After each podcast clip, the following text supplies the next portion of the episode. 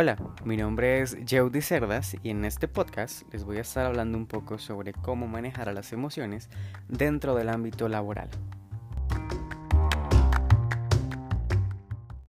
Ok, empecemos por decir que una de las características más reconocibles que tienen los seres humanos es la capacidad de reaccionar con emociones ante diferentes situaciones.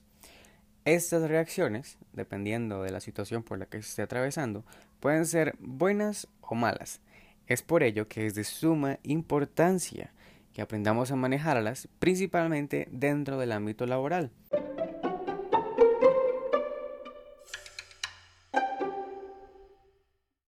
¿Y por qué? Fácil, porque de esto depende nuestra estadía en el trabajo y nuestro desempeño también. Ahora bien, Imaginemos que estás en una situación laboral de estrés por un informe que debes entregar en la próxima media hora. Te queda bastante por hacer y llega tu supervisor y te dice que le vayas a traer un café. Pues estoy seguro que sientes cualquier emoción menos felicidad. Pero es mejor para ti manejar lo que estás sintiendo y proceder con la petición de tu jefe. La pregunta acá es, ¿cómo? ¿Cómo reaccionar? ¿Cómo manejar esa emoción de estrés que estamos sintiendo o esa emoción de frustración que se puede, eh, que puede uno estar pasando por ese momento, cual es algo normal, no tiene absolutamente nada de malo. Lo malo acá es no saber manejarla. Pero insisto, ¿cómo?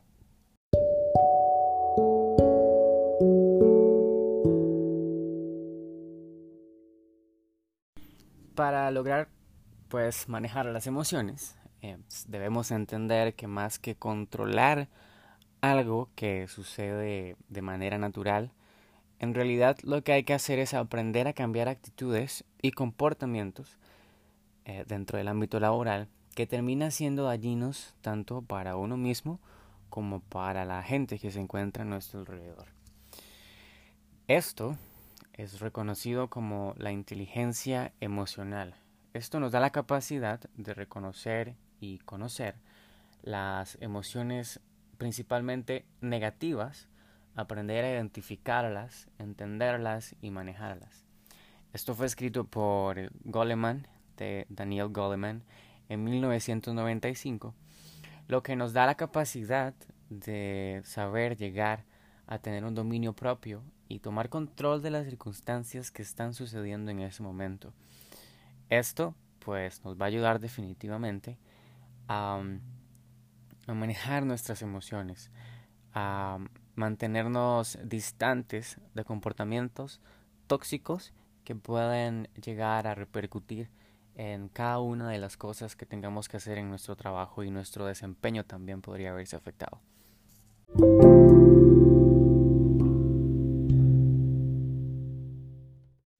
Hay muchísimas prácticas que uno puede ir implementando día a día dentro de uno mismo y terminar aplicándolas en el trabajo sobre esto, este tema del manejo de las emociones.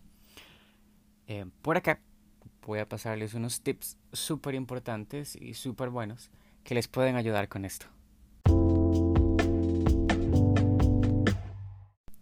Por ejemplo, Conocer las causas y la intensidad de las emociones que se están dando en ese preciso momento y analizar si lo que se está sintiendo es consecuente con lo que está sucediendo y, a partir de ello, darle un rumbo coherente a lo que se siente y tomar una mejor decisión.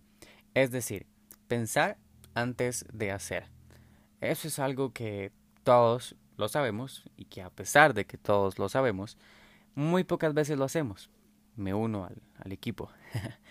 Sin embargo, es muy importante que de verdad seamos conscientes de lo que estamos sintiendo, partiendo de lo que está sucediendo, analizar ese sentimiento o esa emoción, ya sea positiva o negativa, y a partir de ello tomar una decisión correcta basándose en lo, en lo anterior.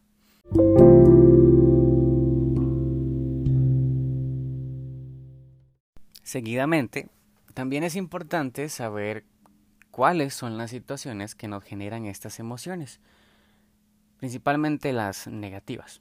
Y con ello, hacer lo necesario para evitar caer en ellas repetitivamente y así lograr salir del ciclo de estas emociones negativas. En otras palabras, es importante saber que si tengo que entregar un trabajo para tal fecha límite, pues no dejarlo para lo último, hacerlo siempre desde antes, ir con tiempo y así evitar emociones de ansiedad, frustración, ahogo, enojo con uno mismo, etcétera, etcétera, de emociones que se pueden estar sintiendo en ese tipo de situaciones.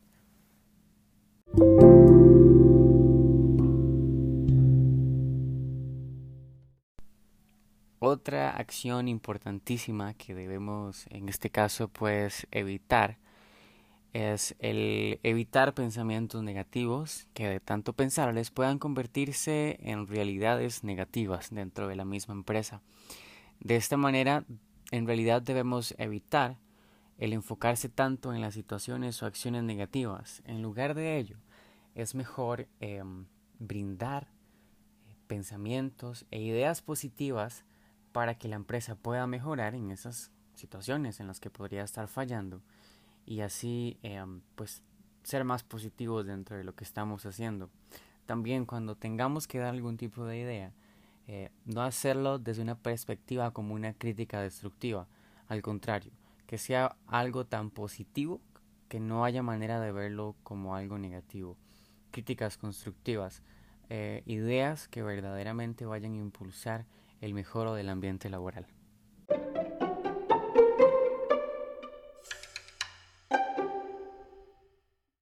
Estos son algunos de los tips más importantes que se han encontrado que en definitiva ayudan a mantener un mejor ambiente laboral partiendo del el mejor manejo de las emociones dentro del ámbito laboral.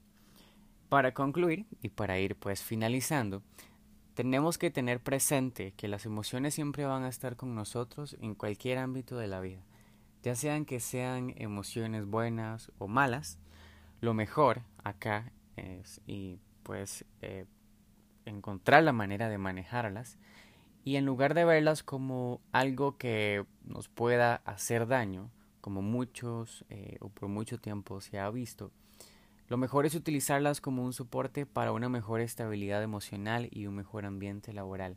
Pero para esto no debemos olvidar que tenemos que conocernos cada uno de nosotros, saber qué somos, qué sentimos, qué queremos, cómo nos queremos sentir y estar seguros de que nadie más nos pueda hacer sentir algo que nosotros no queremos sentir.